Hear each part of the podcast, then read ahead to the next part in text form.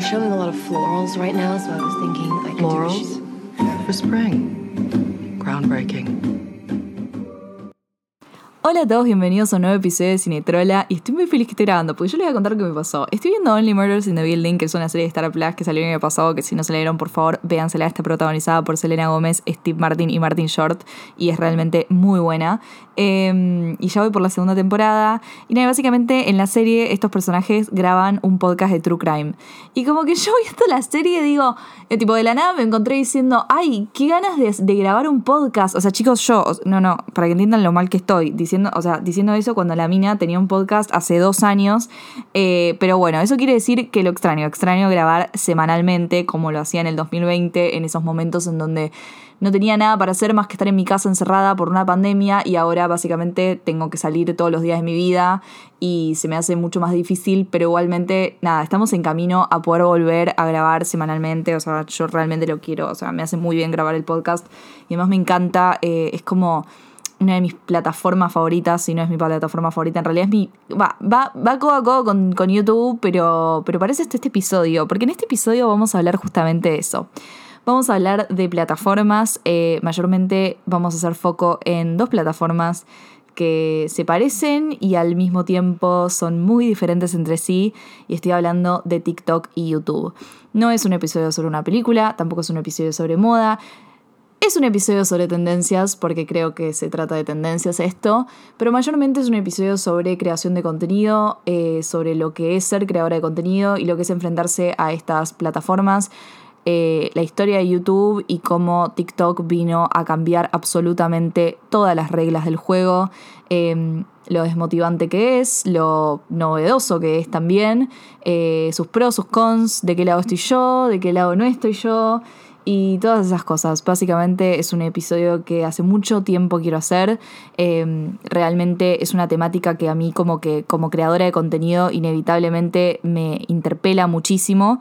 Eh, y hace mucho, hace mucho quiero hacer un análisis sobre, eso- un análisis sobre el tema. Pero justo hoy escuché un episodio que me pasó Leslie, que shout out to que es una de las mejores creadoras de contenido que tiene este país, eh, y la amo y es mi amiga, y me pasó un episodio sobre un podcast que se llama Pretty Basic eh, con Alicia Marie y Remy Cruz, que son dos creadoras de contenido.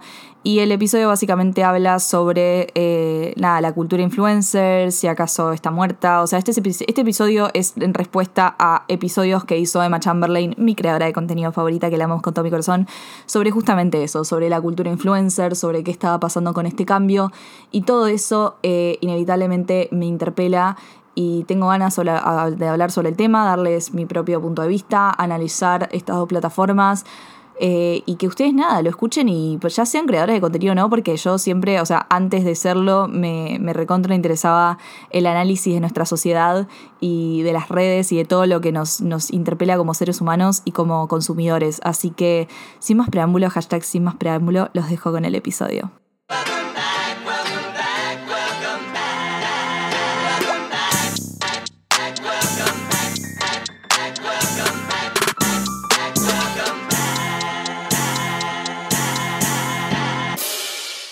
¿Por qué carajo me importa tanto eh, estos temas? ¿Por qué estoy tan obsesionada con dos plataformas que básicamente, nada, estoy en las dos? Porque estoy en las dos, o sea, yo estoy en TikTok como Cinetrola y estoy en YouTube también como Cinetrola.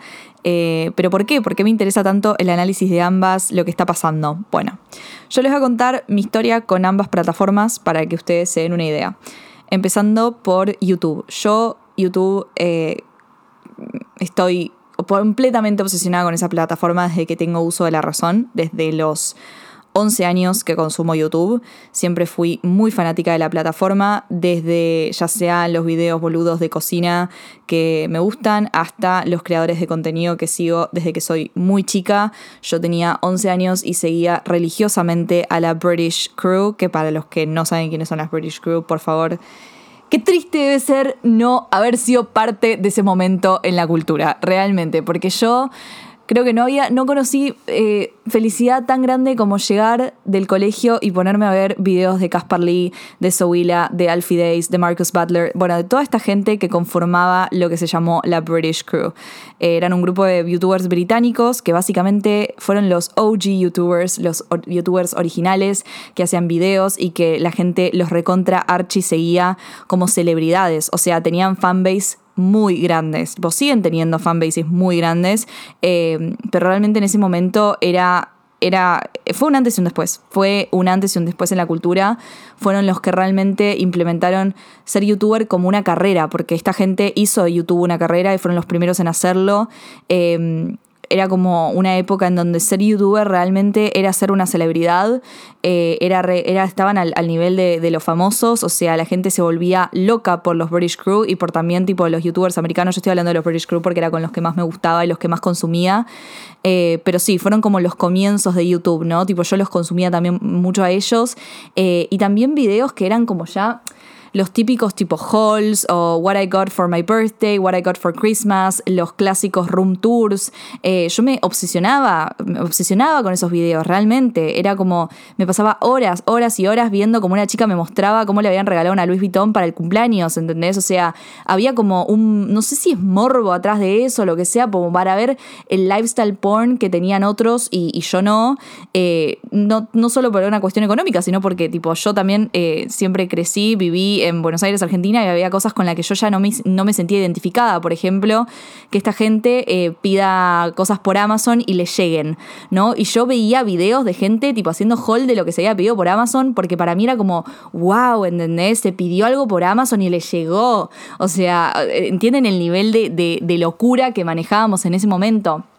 Pero bueno, o sea, siempre como que yo consumí mucho YouTube y no recuerdo un momento de mi vida en donde no haya querido ser youtuber.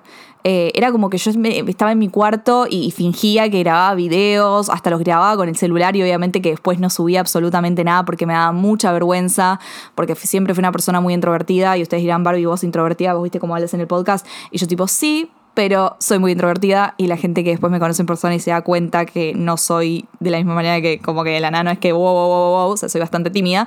Em, pero nada, eso es algo que fui trabajando con el tiempo, pero realmente cuando era muy chica, como que me pasaba que yo siempre quería ser, eh, siempre quise tipo entretener, siempre me gustó como, como entretener al público y ser una drama queen y ser personajes y hablar y todo pero al mismo tiempo esta timidez y ser tan introvertida como que me jugaba en contra, también tenía mucha ansiedad eh, con la gente del colegio, como que yo decía, no, ni en pe voy a subir un video, se me van a reír de mí, qué sé yo, hoy me doy cuenta que esas cosas te juro que no importan y te chupan un huevo y no hay nada más lindo que ser quien sos y poder expresarte en internet si eso es lo que querés hacer, tipo está buenísimo y tu felicidad vale mucho más que el pensamiento que pueda llegar a otra persona que no te importa por dos segundos, o sea, realmente no hay comparación.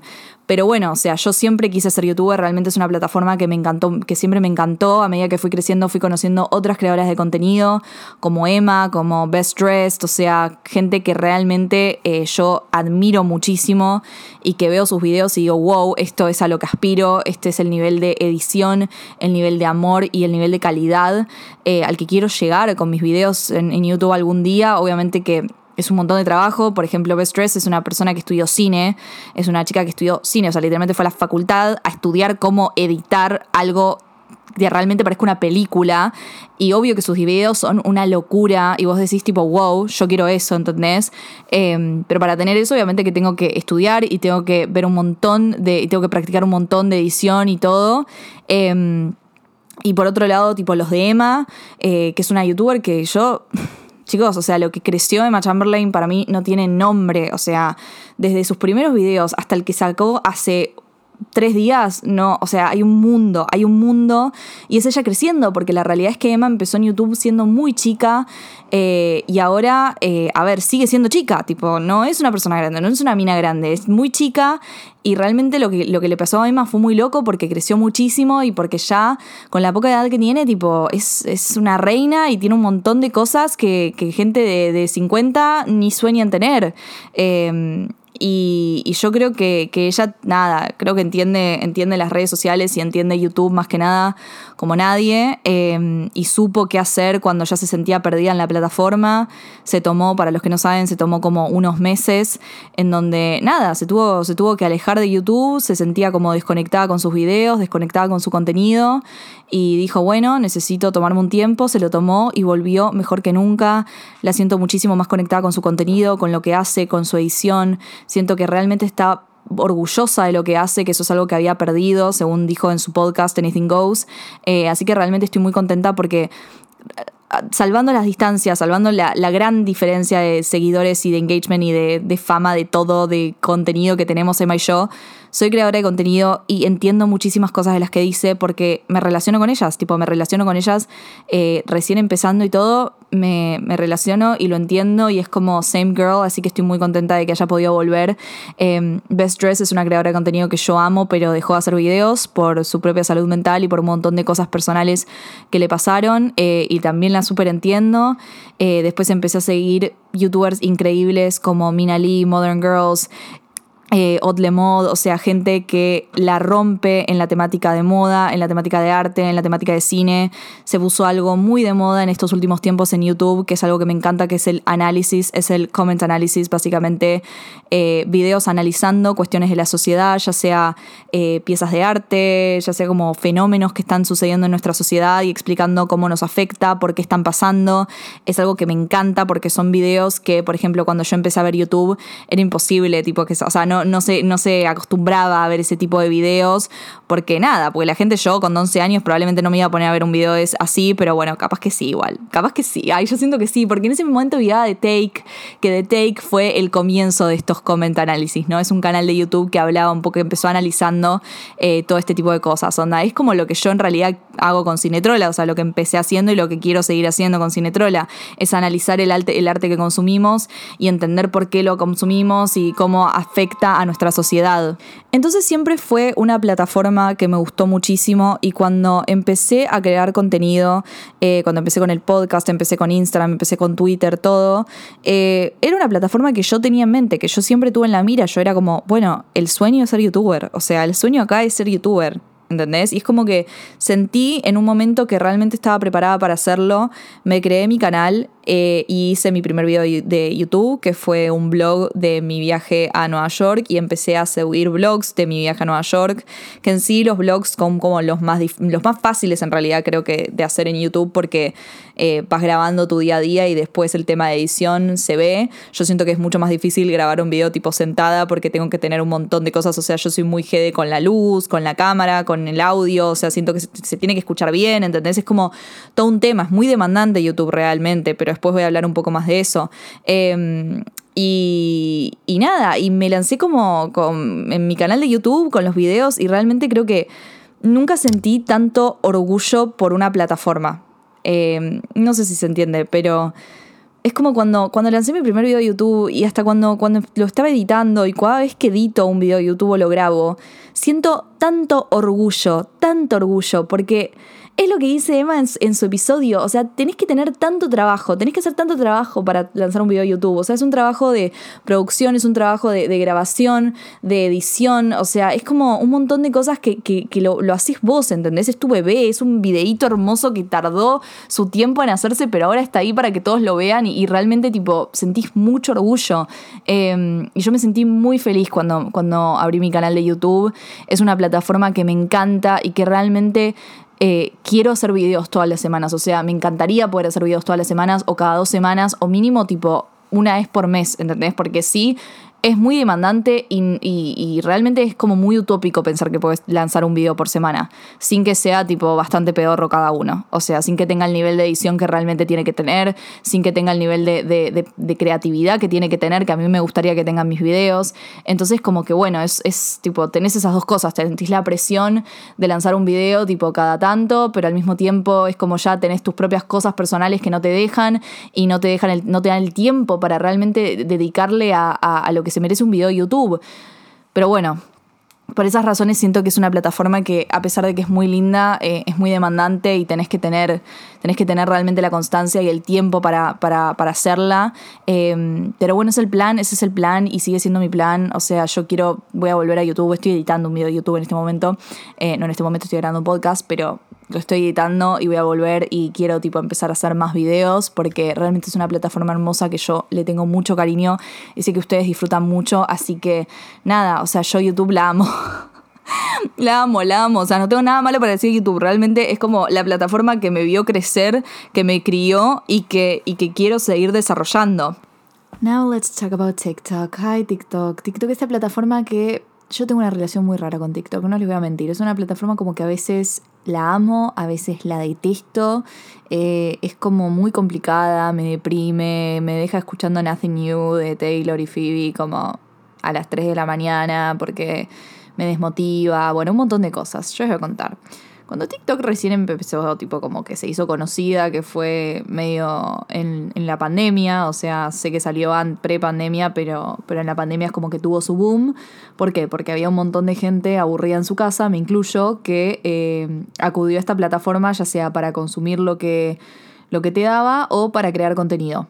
Eh, podía hacer contenido en forma de challenge, o sea, gente pateando papel higiénico o haciendo videos bailando y que de ahí salieron, por ejemplo, Addison Ray, Charlie Emilio y toda esta gente que ahora va a la Met Gala y vos decís, fa, qué locura, tipo, qué locura que esta gente, o sea, en 2020, como que principio de 2020 nadie las conocía y de la nada hicieron videos bailando y ahora, tipo, se codean con las Kardashians.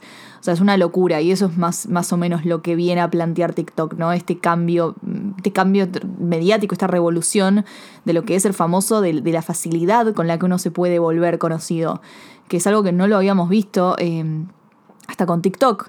Es algo que se va achicando a medida que pasa el tiempo. O sea, antes era algo que, se, que solamente se reservaba a las actrices, a los actores, a la gente famosa, a los cantantes, a las celebridades, después a los de reality show, después a los influencers, tipo de Instagram, de YouTube, pero aún así llevaba tiempo y ahora TikTok, pum, de un día para el otro puedes tener un montón de seguidores. Pero bueno, eso lo voy a discutir un poquito más adelante. Em, cuestión que cuando recién había salido yo veía tipo esta, esta gente que hacía challenges, bailes, qué sé yo, a mí no me llamaba para nada no era una red social que yo tampoco consumía, porque era como que, no sé, tipo, había algo que yo dije, ah, bueno, me, quiero, como que yo lo veía muy tipo del momento TikTok, sentía que iba a pasar de moda, sentía que iba a ser algo de un año, dos años, y ya está, iba a dejar, y como que no me quería meter en una red social que la verdad no me llamaba, no me llamaba esto de que sea tan instantáneo, no me llamaba esto de viciarme viendo videos y no parar. Em, y el 2020 la verdad que no consumí TikTok. Em, creo que no hice videos en el 2020 de TikTok. Capaz que me estoy confundiendo igual, ¿eh? Capaz que hice, empecé a hacer TikToks en el 2020. Bueno, hubo un momento, no sé si fue finales de 2020 o 2021, en donde básicamente me entregué porque me empecé a dar cuenta que las marcas le estaban prestando mucha atención a TikTok le estaban prestando atención a TikTok como red social, me di cuenta que era un lugar en donde se podía crecer rápidamente, donde el algoritmo era bueno, eh, y a pesar de que yo estaba creciendo en otras plataformas como Twitter, Instagram y todo, eh, y bueno, y el podcast estaba teniendo cada vez más éxito, la verdad que yo dije, bueno, no estaría mal agregar otra red social eh, para conseguir, qué sé yo, convenios con marcas, plata, no sé, viste algo.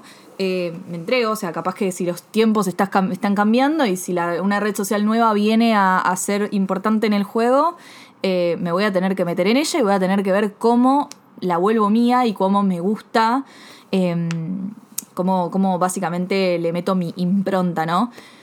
Y nada, y así empecé a hacer videos de, TikTok, como que empecé a hacer tipo así como, no sé, recomendando películas, mucho tipo de listitas, eh, siempre supe que quería mantenerlo en lo que era yo, eh, no me iba a poner a bailar, o sea, a veces igual me pongo a bailar para hacerme la linda, pero por cuestiones de beboteo nada más, pero ni en pedo me vas a ver subiendo tipo challenges de baile todos los meses porque that's not who I am.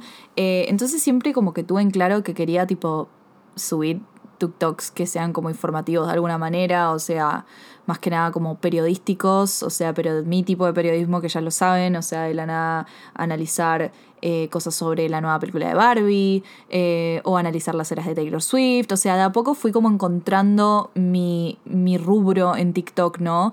Eh, como poder tipo ver dónde, dónde encajaba en esa red social, qué tipo de contenido me gustaba hacer y si la gente le gustaba. Y a pesar de que muchos de mis videos tuvieron como bastantes views y qué sé yo, y gané seguidores y todo, y me estaba gustando, lo que a mí me pasó con TikTok es es que en mi viaje a Nueva York el año pasado, que fue tipo octubre del año pasado, yo hice un TikTok así random, muy random, en donde eh, hablaba de las cosas que la gente tenía que saber de Nueva York antes de venir. Y básicamente eh, hacía una lista de cosas que la gente generalmente no te dice en Nueva York, medio tipo desromantizar la ciudad y entender que a pesar de que todos nosotros tipo amamos Nueva York, todo lo que quieras, es una ciudad súper sucia, la gente está muy loca, o sea, un montón de cosas que, eh, nada, no están buenas de Nueva York, entre comillas, pero al mismo tiempo yo la amo por todo, o sea, aceptándola como es, lo bueno y lo malo. Entonces hice ese video y chicos, o sea, ese video no les jodó tuvo como millones de reproducciones, tipo un montón de likes. O sea, yo nunca vi algo así. Literalmente, de la noche a la mañana gané 60.000 seguidores. No es joda. De la noche a la mañana gané 60.000 seguidores y ustedes dirán, wow, Barbie, deberías estar en la luna, tipo, realmente el sueño de todo creador de contenido. Y no, y no. Y no quiero sonar desagradecida ni nada por el estilo. Me chupo un huevo igual si piensan así, porque es mi, es mi vida, es mi pensamiento. Em, y la verdad que yo no me sentí muy bien al respecto porque yo realmente dije, o sea, ¿qué tan real pueden ser estos 60.000 seguidores? No es normal que 60.000 personas te empiecen a seguir de un día para el otro solamente porque hice un TikTok de mierda diciendo cosas malas de Nueva York. O sea, no tiene ningún tipo de sentido. Eh, no me pareció orgánico, no me parecía que me lo había ganado, no, no me desmotivó, completamente me desmotivó, era como que no, no me daba ganas de seguir haciendo TikToks porque esa gente no estaba ahí porque le gustaba mi contenido, sino porque el follow había sido muy fácil. Es como que dije, ¿qué onda? O sea, ¿qué onda esto? ¿Entendés? Justo un video hablando mal de Nueva York, que yo soy la, fan número uno de esa ciudad, no tiene nada que ver con lo que hago, o sea, sí hablo de viajes, pero... ¿Entienden? Es como que no, no me sonaba, no, me, no me, me hacía ruido por todos lados. Y todas mis amigas estaban tipo, ay, boludo, felicitaciones, la rompiste, ¿no? De acá te vas para arriba. Y yo tipo, ay, por Dios, ustedes realmente ven algo verdadero en esto. No hay nada orgánico en esto. Y yo soy una persona que respeta muchísimo el crecimiento orgánico en redes sociales porque, mira, o sea, ya yo veo muchísimo en este rubro gente que compra seguidores, compra likes, compra comentarios, o sea, hay de todo, posta, chicos. Ustedes es una persona que ustedes dicen, no, esta es re famosa porque es famosa, sepan que 9, no, bueno, 7 de cada 10 creadores de contenido compran seguidores, eh, eso es una realidad. No juzgo que cada uno haga lo que quiera, yo personalmente no me encuentro con eso porque me hace sentir mal, o sea, para mí el crear contenido es mi arte y es como, si no, o sea, yo quiero que la gente me siga por eso, no quiero que me sigan porque lo compré, tipo, qué carajo, o sea, no, no, no me encuentro y la verdad que yo estoy muy orgullosa de mis seguidores y estoy muy orgullosa de la gente que me sigue porque realmente siento que me lo gané. Y cuando pasó esto con TikTok me di cuenta de lo de lo fácil que es esa plataforma a un nivel que yo, con la que yo no me encuentro. Pero al mismo tiempo no podía no aprovechar todo lo que me había pasado, entonces dije, bueno, a seguir y bueno, a tratar de que esos seguidores se queden, ¿no? Todas esas cosas que pasas como creadora de contenido, que no solamente es ganar seguidores, sino es que esos seguidores se queden, ¿no? Eh, mantenerlos entretenidos. A la audiencia siempre hay que mantenerla entretenida. Entonces nada, seguí haciendo TikToks muy esporádicamente, porque yo TikTok es una red social que como tengo una relación complicada, eh, de la nada, tipo, no sé, hago, un hago muchos TikToks en una semana, y después estoy dos semanas sin subir. Bueno, ahora yo no estoy dos semanas sin subir, pero bueno, estoy cinco días sin subir. Y también es una plataforma que eh, supuestamente, o sea, si vos vas a las reglas de algoritmo de cada plataforma, siempre hay alguien que cree que se las sabe todas y te da la, tipo, la, como la fórmula secreta para triunfar en cada plataforma, que no existe la fórmula secreta, la fórmula secreta es hacer un contenido de calidad y entender el lenguaje de cada red social. Em, pero en TikTok lo que se dice es que vos tendrías que postear tipo tres veces por día. Para mí eso es una guasada y no hay chance de que vos hagas contenido de calidad posteando tres veces por día. Tipo, es una, es una guasada realmente. Eh, se cree que si no, tipo, tenés que postear una vez por día contenido de calidad, que eso es lo que generalmente hacen los TikTokers, es postear una vez por día, tipo, un buen video. Eh, que ¿Qué sería un buen video? O sea, hay veces que un buen video es literalmente hacer lip sync o hacer un challenge o lo que sea, y la verdad que, obviamente esas cosas son re fáciles, y yo también lo hago porque los audios me divierten pero tampoco lo hago esperando que la gente lo vea y likee, o sea, no me da lo mismo que me en un video, no sé, cantando una canción, haciendo lip sync de una canción de Taylor, que te amo Taylor, pero, o sea, no es lo mismo que me en eso que me en un video analizando el detrás de cámara de Barbie, ¿entendés? Es como, se entiende a lo que voy, tipo, son contenidos que, que son diferentes, o sea, Eh, y la realidad es que TikTok presentó una fórmula que antes no se veía, que es esto de que una persona podía no ser famosa un día y al otro día literalmente ser famosa, tener un montón de seguidores. Eh, he visto un montón de casos, o sea, un montón de casos en Argentina, eh, internacionalmente, de chicas que nada, se hicieron videos, se hicieron famosas contando cosas de su vida, tipo story times, y porque a la gente tipo le pareció gracioso, pum, like y el follow. Em, ¿Y por qué es tan rápido el follow en TikTok? Porque a mí lo que me fascinaba cuando yo empecé a ver TikTok era como, wow, ¿por qué la gente te sigue tan rápido? Porque esa es la gran diferencia, ¿no? La diferencia de TikTok con las otras plataformas es que primero es muy fácil hacerse viral en TikTok es muy fácil hacerse viral. Es como que yo sé que hay gente que me va a estar escuchando y va a decir, sí, para vos es fácil. No, no, chicos, o sea, es realmente fácil comparado a otras plataformas. No me vengan a decir que es lo mismo hacerse viral en TikTok que sea lo mismo hacerse viral en Instagram. O sea, no es lo mismo que hacerse viral en YouTube. O sea, TikTok cambió las panoramas del juego. O sea, la gente, tu vecino puede ser TikToker, ¿entendés ahora? No tenés que tener muchos recursos para ser TikToker, para volverte viral en TikTok. Eh, tiene un algoritmo que hace que, tu video, si vos entendés el lenguaje de la red social, si entendés cómo manejarte, si, si entendés de lo que se está hablando, si te subís a la tendencia, lo puede ver un millón de gente y la distribución de la pantalla de TikTok hace que el follow esté justo arriba del like. Entonces la gente lo likea, ya sea porque se lo quiere guardar, porque eso también la forma de guardarte un TikTok es tipo likeándolo. Entonces vos tipo lo likeás y arriba está el follow. Entonces si medianamente te pareció gracioso el TikTok y decís, ay, qué gracioso esto, pum, follow. Porque está ahí arriba, ¿entendés? Entonces es como que eso es lo que pasa. O sea, el like y el follow están tan al, tan al toque que la gente sigue muy rápido. Entonces una persona que tenía 100 seguidores en una semana puede llegar a tener 100.000 si hace estos videos que a las que le gusta a la gente y que garpan. Ahora, ¿es lo mismo? ¿Qué tan reales son esos seguidores? ¿Qué onda? ¿Qué, ¿Cómo está pasando esto? O sea, ¿qué, ¿qué onda detrás del algoritmo de TikTok? ¿Qué onda detrás de los seguidores de TikTok, de las comunidades de TikTok y la comunidad de YouTube? ¿Son lo mismo? Hablemos un poco de eso. Hace unas semanas fue el evento de Bitcoin en Estados Unidos, que para los que no saben qué es Bitcoin, es una convención en, Estados Unidos que básicamente reúne a los creadores de contenido de diferentes eh, plataformas. Por mucho tiempo la plataforma que dominaba en Bitcoin era YouTube y la gente literalmente viajaba de lugares, de todos los lugares del mundo para conocer youtubers, para conocer a sus youtubers favoritos. Eh, hubo un año en el que fue la British Crew que fue completamente eh, una locura, fue, fue una locura cuando, cuando, cuando fue la British Crew porque todo el mundo los quería conocer. O sea, lo que le dije al principio, había un fanatismo alrededor de los youtubers que, que no tenía comparación, era como conocer a las celebridades. Y en Bitcoin hay, hay paneles, hay eh, meet and greets, hay un montón de cosas alrededor de los creadores de contenido, ¿no? Y este año, eh, uno de los sponsors de Bitcoin fue TikTok. Y un montón de TikTokers eh, fueron invitados a, a, Bitcoin, que, a ver, un montón de TikTokers, el sueño original de, algunos de ellos era ser youtuber. Eh, entonces era como, wow, me están invitando a Bitcoin, es como la meca de lo que es ser creador de de los content creators. ¿Y qué pasó?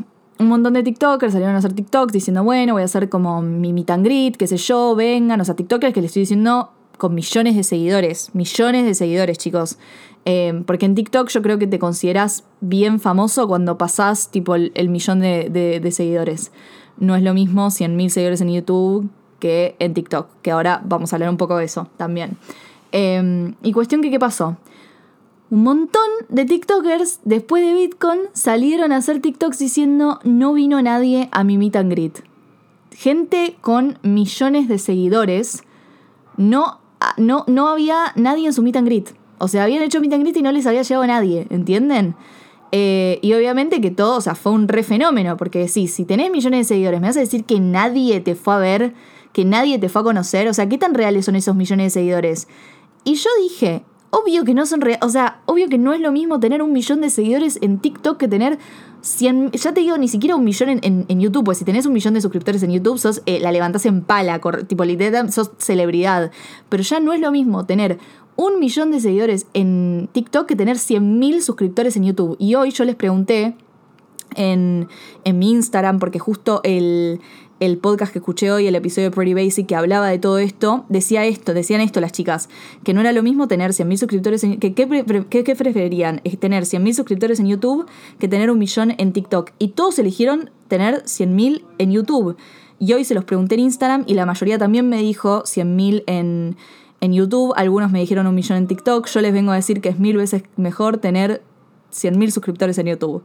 Son muchísimo más reales que el millón de, seguidores en TikTok principalmente porque lo, que les estoy diciendo es muy fácil el follow en TikTok, la gente likea y sigue muy rápido, les, se, los está, se los está diciendo una persona que tiene 100.000 seguidores en, en, TikTok. O sea, esto no es de, no, yo sé que puede sonar tipo, ay no, vos lo decís porque ya quisieras tener seguidores en TikTok, chicos, tengo 100.000 seguidores en TikTok, ¿ok? Tengo 100.000 seguidores en TikTok y soy muy consciente que un montón de esos seguidores yo no los siento orgánico. Yo no los siento orgánicos. Em, no es que no me guste, no es que no la respete, o sea, amo a todo el mundo que me sigue y lo súper agradezco, pero hay algo que a mí no me da de orgánico, ¿no? Yo no siento que esos 100.000 seguidores sean realmente, este, que realmente estén ahí. O sea, sí sé que son, fueron 100.000 personas, pero yo no pagué absolutamente nada, pero no siento que sea 100% real. Y eso a mí nadie me lo va a cambiar, porque a las pruebas me remito. gente, creador de contenido con millones de, de, de seguidores, no le fue nada al meet and greet. ¿Entendés? Y no digo que ellos no tengan fans, porque seguramente tienen fans que capaz que viven o en otros países o simplemente no pudieron ir al meet and greet, que está perfecto. Pero no es lo mismo y ya no, no se da el mismo tipo de, fanatismo alrededor de un TikToker de lo que se veía en YouTube. ¿Por qué? Creo que hay bastantes razones. Primero, lo de que el follow es, es muy fácil. Segundo, de que una persona te puede empezar a seguir solamente porque le gustó el video que hiciste, porque le pareció gracioso o le pareció informativo y te quiere seguir por una cuestión de que, ah, bueno, me gusta lo que sube esta chabona, pero no es porque realmente me gusta esa persona. Creo, creo que esa es la gran diferencia entre bancar un contenido y bancar al creador de contenido. Uno puede seguir a alguien porque le copa lo que sube, porque me informa, porque me parece interesante, porque me enseña a cocinar, porque qué sé yo. Pero de ahí a que te caiga bien la persona, hay un mundo, hay un mundo de diferencia. Yo sigo a mucha gente en TikTok y en diferentes plataformas porque me interesa lo que suben, pero ni en pedo me iría a conocerlos. Y que es que me los cruzo en la calle y ni les digo nada porque me chupa un huevo la persona en sí. En cambio, gente como Emma Chamberlain creó su contenido alrededor de su personalidad, que creo que esa es la clave para lo que es ser un influencer o un creador de contenido. Crear contenido alrededor de tu personalidad es lo que hace que la gente quiera seguirte y quiera seguirte por vos, por quién sos. La gente ya no quiere ver tipo anónimo, ¿entendés? O sea, páginas anónimas que suben fotos de cine y no sabes quién es, quién está detrás. La gente quiere conocer a la persona, eso es lo que hace que tengas una comunidad. Una comunidad no, no surge de subir un video diciendo, bueno, eh, nada, tres películas para ver en Netflix, tun, tun, tun, tun, tun y ya está. O sea, surge decir, esta es mi película favorita porque yo soy Barbie, tengo 24 años, amo Gossip Girl porque es la serie que me crió y qué sé yo, o sea, es, es esto y es lo que yo siempre quise desde el día uno de Cinetrola, es mostrarles quién soy a través de mi contenido, porque me hace feliz, porque es cómo se crea una comunidad, porque es porque siento que mis seguidores son orgánicos, porque realmente están ahí por quién soy yo y porque les gusta mi contenido, porque mi contenido soy yo y lo hago a través de mi personalidad.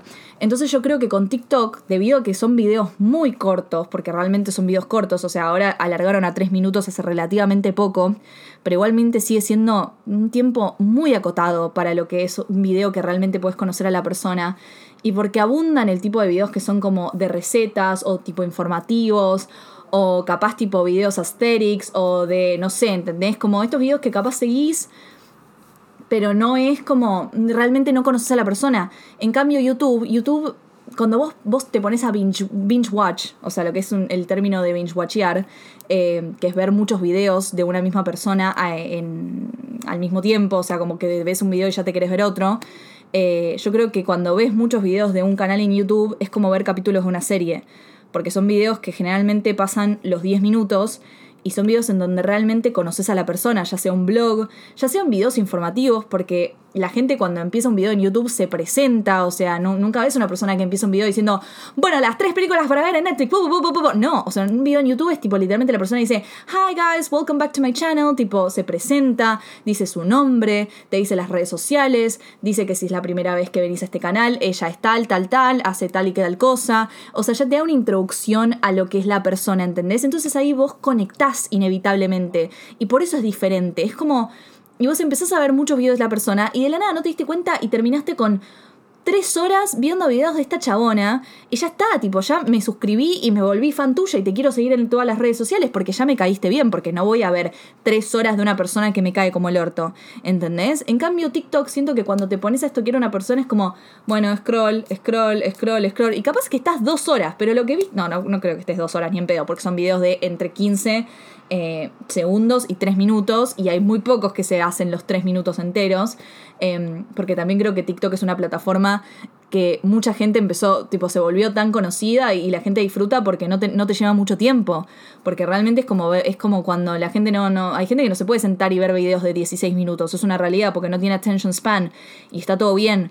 Em, pero esa gente de la nada se, puesto, se pone a estoquear a alguien y hay capaz que videos que son solamente un challenge o un trend o un sonido que no tiene sentido o qué sé yo. Es como, son videos como no, no es básico la palabra, porque realmente no quiero desmerecer, porque realmente hay TikToks que tienen un nivel de edición y de, tipo, de creatividad enorme, porque también creo que es una plataforma muy creativa que explotó la creatividad de muchos creadores de contenido. Y hay realmente TikToks que llevan mucho trabajo de edición y los súper respeto y yo sigo muchos creadores de contenido que realmente los amo. Eh, pero la realidad es que hay otros creadores de contenido que hacen videos tipo simples, capaz trends y qué sé yo, y tienen un montón de seguidores, pero simplemente porque sus videos se hicieron viral por, seguir una trend y ya está, y el follow y papá, pa, y de la millón de seguidores. Y, y vos decís, ¿quién es esta persona? O sea, yo no sé quién es. Y el hecho de que haya tanta gente que tenga tantos millones de, de seguidores en, TikTok es raro. Porque antes eh, el ser influencer, el ser creador de contenido, era reservado para ciertas personas que se habían roto el orto, que habían tipo podido desarrollar una carrera en Instagram, en Twitter, en YouTube, o sea, plataformas que llevan su tiempo, que tenés que tener algo para hacerte viral, que tenés que meterle trabajo, o sea, lo que lleva a hacer un video de YouTube, chicos, no es lo mismo de lo que te lleva a hacer un TikTok, vamos a decir la verdad, eh, un TikTok que se puede volver viral, lo puedes hacer, te puede llevar media hora como máximo, y estoy siendo muy, muy generosa. Eh, repito, hay TikToks que tienen un nivel de edición muy grande y eso llevan otro, otro tiempo que la gente talentosa lo puede hacer, pero hay videos que se hacen virales, ya sea un story time que literalmente te lleva dos minutos grabarlo y lo posteas así nomás, capaz poner la letrita, en total te llevará como máximo 10 minutos, que la nada te pueden, te trae 10 millones de visitas y un montón de seguidores y al otro día tenés una marca pidiéndote de trabajar con vos. Y vos decís, wow, porque es una realidad. Las marcas le están metiendo mucha bola a TikTok, les interesa TikTok como red social. Pero yo creo que algo que, se tienen que dar cuenta, no solamente las marcas, sino nosotros, es que los seguidores no son igual a engagement, no son igual a orgánico. ¿Se entiende? Eh, esto es algo muy importante porque como creadores de contenido, tipo, yo creo que tenemos que intentar más y tenemos que querer más y tenemos que demandar más de nuestra audiencia y de nosotros. O sea, yo personalmente no me puedo quedar con eso, ¿entendés? No me puedo quedar con TikTok, bueno, en el aire. Y la verdad es que a mí me, pasó muchísimo de, de, nada, de estar como muy depressed de alguna manera, porque sentía como que tenía que seguir con TikTok, metiéndole más a TikTok y dejar YouTube, un poco porque decía, bueno, qué sé yo, TikTok me da más views, me da más likes, tiene mejor algoritmo, también tenía mucha gente alrededor que me decía, dale, Barbie, meter a TikTok, o sea, la rompes en TikTok. Y después era como, pero no sentía tanta felicidad en mi vida hasta cuando largué un video de YouTube, o sea, no hay nada que me guste más que ver mis videos de YouTube. Eh, no hay nada que me guste más que editar un video de YouTube. Es como que realmente me llena de felicidad y me pone muy orgullosa. Y, no tengo ni en pedo la misma cantidad de views y likes en YouTube que en TikTok, pero me enorgullece más lo de, YouTube. ¿Entendés? Y es como. Hoy, hoy grabando este podcast y escuchando los, otros episodios y, y, tipo analizando todo esto, me doy cuenta que, que, obviamente voy a seguir en TikTok y voy a seguir haciendo TikToks y lo que sea porque es una red social y porque soy creadora de contenido y me gusta meter, tipo, entender el lenguaje de las redes sociales, me interesa, por si no, no, estaría grabando este episodio, o sea, soy una enferma de analizar todo lo que nos rodea, em, pero me doy cuenta que no puedo dejar YouTube, que no quiero dejarlo, que estos meses que estuve sin grabar, sin editar, eh, lo extrañé y que realmente me hace bien y que es lo que realmente me hace, es la red social que más me hace decir, quiero hacer esto. Y siempre fue ella. La, estoy tratando como ella, como el amor de mi vida, pero sí, o sea, siempre fue ella la que, la, la, que me motivó, la que me hizo crear este sueño que ni sabía que tenía. Y tengo la oportunidad de hacerlo y encima están ustedes que siempre me van a ver, lo van a ver, van a ver mis videos de YouTube, ¿entendés? No necesito randoms. Em, Y, y me doy cuenta que quiero hacerlo porque, porque me siento mejor conmigo misma, porque me, me enorgullece, porque es el contenido que más me gusta, porque es la plataforma que más consumo, porque se está transformando también constantemente, se está acoplando a estos nuevos tiempos y mientras TikTok te, te, provee como estos videos de 2 minutos, 15 segundos, 30 segundos, así, eh, de mostrarte un outfit o de, o de mostrarte un haul o lo que sea, YouTube está poniendo de moda lo que es los comment analysis, los análisis sobre series, los análisis sobre películas, los análisis sobre arte, sobre nuestra sociedad, gente hablando durante media hora, chicos, estoy tan contenta que gente como Mina Lee y Modern Girls y Oddly Mod sean tipo youtubers y tengan un montón de suscriptores y tengan un montón de views sus videos. Los videos de Mina Lee que habla literalmente de lo que yo hablo, que es análisis de, de la cultura, análisis de moda, de cine, de todo eso, estén llegando a más de millones de, de, views. ¿Entendés? Y es muy lindo eso, es muy lindo que la gente, que porque hay un público, no es que ahora, ah, listo, todos perdimos nuestro attention span y solamente podemos consumir videos de como máximo dos minutos en TikTok. No, hay gente que le gusta, hay gente que realmente quiere ver un video de media hora hablando de corsets. O sea, hay gente que quiere sentarse a analizar legalmente rubia, ¿entendés? Están, están esas personas y, me motiva muchísimo. Hoy, obviamente, que les hice una encuesta, en un, montón de encuestas, perdón, en, en, Instagram, preguntándoles un poco sobre esto, les pregunté qué consumían más. Muchos de ustedes me pusieron, la mayoría me puso TikTok, eh, pero no me sorprende porque todo el mundo consume TikTok, realmente es como una red social que mucha gente consume, pero después les pregunté qué preferirían tener, si 100.000 suscriptores en YouTube o un millón de seguidores en TikTok, y la mayoría me respondió 100.000 en YouTube, lo cual está muy bien, eh, porque eso es lo que deberían preferir. Y después le pregunté qué, qué creadores de contenido eh, ustedes conocían de, de, YouTube y de TikTok. Y mm, de YouTube me nombraron mayormente, o sea, me nombraron un montón, pero las que más predominaron fueron Emma Chamberlain porque tienen taste y eso me gustó a ustedes. Me nombraron a Marty Benza, que es una youtuber acá de Argentina, que sigue un poco como esta onda. Eh, medio Emma, o sea, como muestra mucho su personalidad en sus videos de YouTube, lo cual no me sorprende porque es lo que les estoy diciendo. Cuanto más personalidad muestre la gente, más comunidad se va a armar alrededor de ellos. Después me nombraron, bueno, Mina Lee, Modern Girls, Cámara en Mano, que es el canal de Lucas, eh, Lucas Baini, que lo amo con todo mi corazón, es un rey, y, y, tiene videos buenísimos. Y Lucas lo que hace realmente me encanta porque le pone mucho trabajo a sus videos. O sea, Lucas es una de las personas más laburadoras que conocí en mi vida, eh, y es lo que les estoy diciendo durante todo, este, durante todo este episodio, el trabajo que se hace en algunos videos de YouTube, eh, en todos los videos de YouTube, porque hacer un video de YouTube es súper demandante. Realmente no se dan una idea de lo demandante que es hacer un video de YouTube. Pero Lucas, o sea, la edición, el, conocimiento, el análisis que tiene en sus videos es una locura, es una locura y realmente es como lo que labura ese chabón no tiene nombre. Y vos decís, wow, ¿cómo puede laburar tanto? Lo hace feliz, porque no hay nada que te enorgullezca más que un video que vos hiciste con, todo tu amor y con todo tu esfuerzo y desde cero, porque lo hace él, ¿entendés? O sea, obviamente que hay un montón de gente famosa que puede pagar sus, sus, editores, camarógrafos, lo que sea, pero cuando estás acá y le estás poniendo un montón de garra, lo haces todo vos, ¿entendés? Y eso es lo que te hace enorgullecer de tu trabajo, es lo que dice Emma en, en su episodio de YouTube, de su podcast, o sea, lo que te hace realmente tipo, sentir orgulloso de tu video de YouTube es cuando vos lo grabás, lo editas y lo lanzás al mundo. Y es tuyo y nadie te lo puede sacar. Eh, después, cuando. Después en, en, en la zona TikTok me respondieron mucho el solo miro mi For You page, o sea, básicamente no sigo a nadie, o capaz que sigo, pero solamente tipo scrolleo mi For You page, no es que entro al, al username de una persona especialmente para ver qué subió. Eh, después, otra vez puso, son muchos estímulos, estímulos distintos.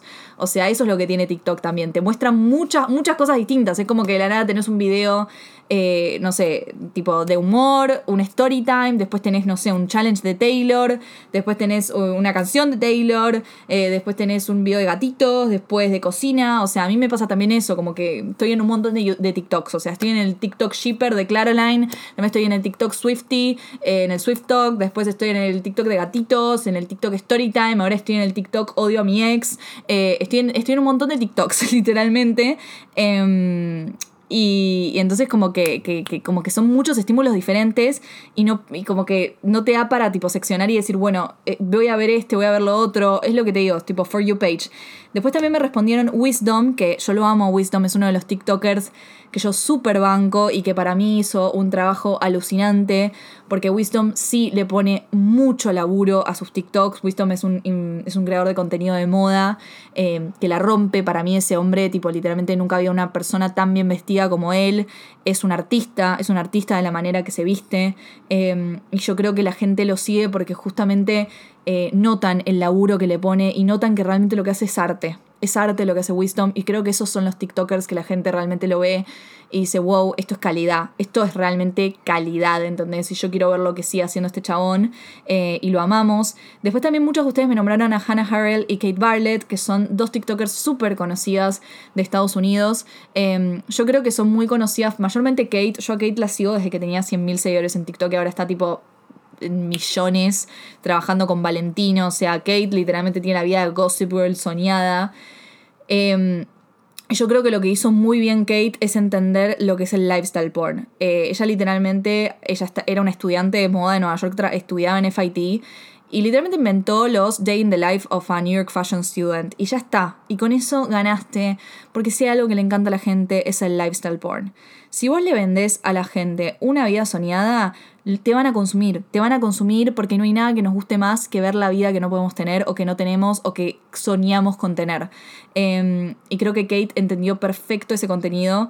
Siento que ahora tipo se trató de ir para un lado más de tipo life on a budget, que yo creo que no le conviene, pero al mismo tiempo tuvo un montón de views por el hate que le generó eso, porque la gente le empezó a decir eso es una privilegiada de mierda, qué sé yo.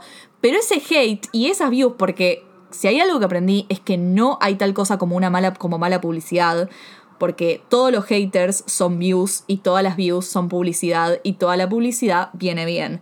Entonces, eh, básicamente todo el hate que ella recibió por la serie de Budget le fue increíble porque le generó un montón de mucho más followers, gente que capaz no vive en Nueva York y sueña con vivir en Nueva York y quiere creer que Nueva York es la fantasía que te vende Kate Barlett y está perfecto porque es un tipo de contenido y a ella le va bárbaro y ahora Amazon la lleva en viajes a México, o sea, quien pudiese, hermana, quien pudiese, te aplaudo, te miro, te analizo y te respeto, reina.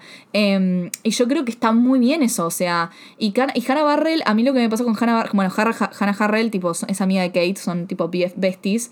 Eh, si una morocha, una rubia, muy bien para el aesthetic, ¿viste? Todo, todo, todo- vende, todo vende, chicos, todo es branding, todo, absolutamente todo en esta vida es branding. Y Hannah, lo que a mí me pasa con Hannah es que yo siento que ella remuestra su personalidad en sus videos y eso está buenísimo. Lo que re garpa es que muestra tu personalidad. O sea, ya cuando una persona tipo te muestra que es no es la palabra diferente porque no es un I'm not like the other girls, es básicamente que sos vos, que sos vos y que no le estás vendiendo un personaje a la gente ni estás siguiendo un formato tipo, ay, hola, ¿qué tal? Yo, bueno, les voy a mostrar que me pongo, tipo, mostrá quién sos, cagate de risa, repetí palabras, tipo lo que siempre les digo, tipo, cuando me preguntan, ay, Barbie, recién estoy empezando, tipo, ¿qué consejo me das? Sé vos, no trates de copiar un formato, no trates de copiar a nadie, o sea... Si querés hacer un Get Ready With Me, hacelo, pero hacelo a tu manera. Hacelo a tu, manera, hacelo a tu manera, equivocate, reíte, ponete lo que quieras, decí, ay, bueno, me voy a cambiar esto. O sea, hacel- hacelo vos, tipo, como vos sientas que sea, que tenga que ser, no como vos crees, como alguien te dijo que tiene que ser. Porque así nadie llegó a ningún lado. Copiando formatos no se llega a ningún lado. A ninguno, realmente. Eh, y con Hannah Harrell me pasa eso, como que siento que es una persona que muestra su personalidad. Eh, también creo que un ejemplo increíble de, de crecimiento en YouTube también es Emily Marico. Que Emily Marico se hizo conocida por, por la ensalada de, salmón, pero además eh, porque sus videos de cocina tipo daban mucho ASMR, ¿no? Tipo lo que es el AS- ASMR. Yo le digo ASMR y amo el ASMR, no quiero haters del ASMR porque a mí me ayuda con mi ansiedad y eso es lo único que me importa. Em, ella empezó con esos videos y, de a poco cuando empezó a ganar muchos followers, empezó a mostrar su personalidad también, ¿no? Como que ahora la gente la reconoce eh, y sigue teniendo seguidores porque justamente mantuvo esa audiencia y le dijo, ah, bueno, mira, me hicieron toda esta gente, la que cocina soy yo, soy Emily, tengo esta personalidad y la rompe toda. Em, yo creo que es entender, lo que siempre les digo, es entender el lenguaje de las redes sociales, que algún día voy a hacer un curso sobre esto. Lo voy a dar yo. Ah, ¿quién era? Pero sí, chicos, díganme si quieren que lo haga. Ah, lo voy a hacer igual, no importa. Em, pero porque realmente me fascina, me fascina.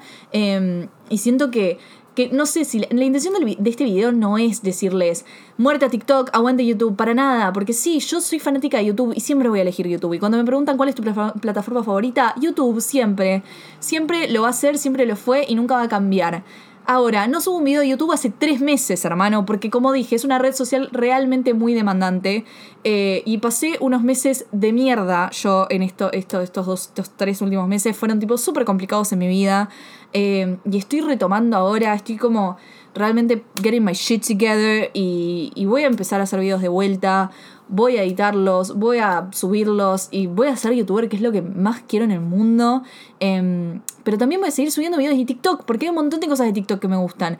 Me encanta que tenga un algoritmo fácil, que la gente pueda ver mis videos y que, hay, y que, gente tipo pueda seguirme y me pueda conocer de TikTok, porque hay un montón de ustedes que me conocieron por TikTok e hice que se queden en mis redes sociales. Eh, y me gusta el desafío de que haya una red social de que me produzca sentimientos encontrados y poder descifrarla y poder analizarla y poder tipo nada, poner mi impronta ahí y ver a dónde me lleva.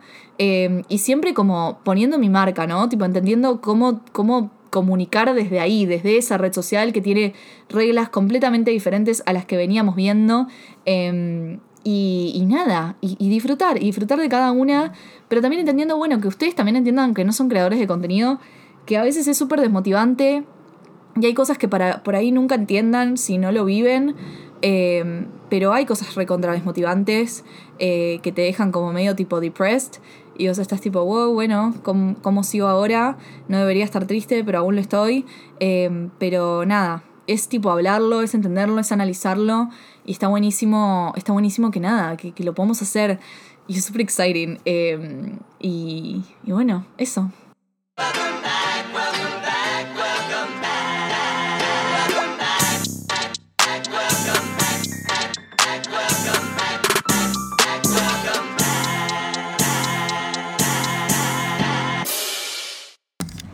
Y eso fue todo por hoy en este episodio de Cinetrola. Espero que les haya gustado. La verdad es que no pensaba alargar este episodio. O sea, como que tenía idea de que quería hablar sobre este tema, pero cuando Lizzie me pasó este episodio hoy, el episodio del podcast de Pretty Basic, hoy dije, no, no, ya está, tengo que hablar de este tema porque me, me consume, me consume. Lo hablo con todo el mundo, lo hablo con muchas creadoras de contenido. Y, y realmente nada, me lo tenía que sacar del pecho, tenía ganas encima de sacar un episodio. Em, así que bueno, Espero que les haya gustado. Prometo, prometo que el próximo episodio de Cinetrola es sobre una peli. Eh, lo prometo. O sea, una serie. Estoy como entre dos cosas. Eh, pero bueno, nada. Tenía que sacarlo.